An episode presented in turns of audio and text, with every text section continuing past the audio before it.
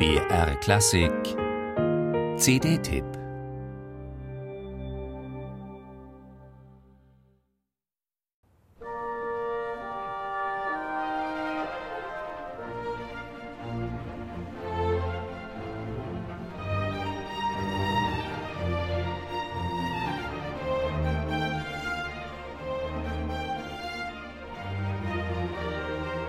O Mozart, unsterblicher Mozart.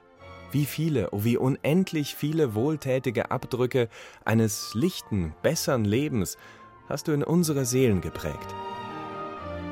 Was er in dieser Tagebuchnotiz 1816 verrät, seine Mozart-Schwärmerei nämlich, hat der 19-jährige Schubert dann gleich in seiner fünften Symphonie umgesetzt. Aber um ein berühmtes Zitat abzuwandeln, es ist doch eher Mozarts Geist aus Schuberts Händen.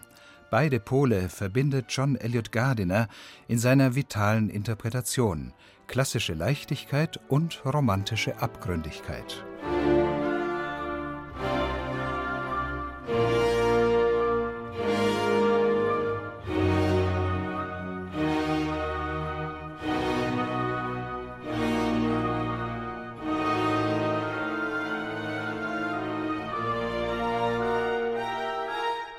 Im Menuett dieser B-Dur-Symphonie ist der Bezug zu Mozarts großer G-Moll-Symphonie ganz offenkundig.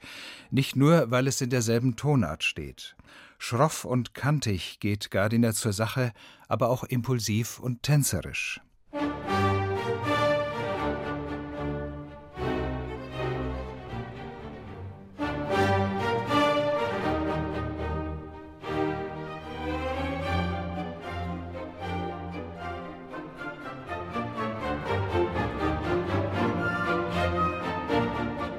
Dem jungen Brahms wiederum saß, mehr noch als Mozart, der Riese Beethoven im Nacken.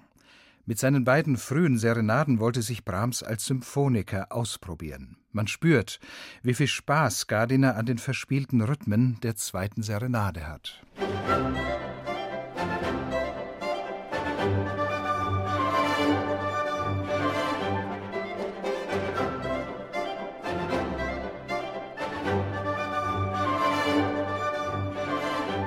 In seiner A-Dur-Serenade verzichtet Brahms auf die Geigen. Das gibt dem Stück seinen besonderen dunklen Klang, wie er für Brahms so typisch ist. Im zentralen Adagio kann Gardiner die warmen Klangfarben der tiefen Streicher und der historischen Blasinstrumente im Orchestre Révolutionnaire et Romantique wunderbar zur Geltung bringen.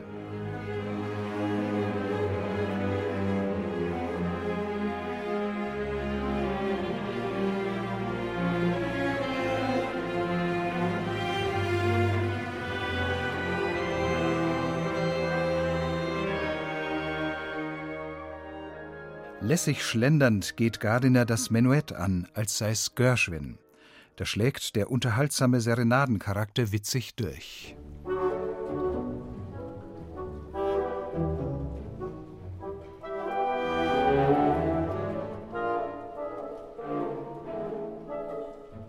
Schubert und Brahms, beide arbeiten sich an den klassischen Vorbildern ab. Aber, und das macht Gardiner deutlich, sie finden schon ihren eigenen Ton.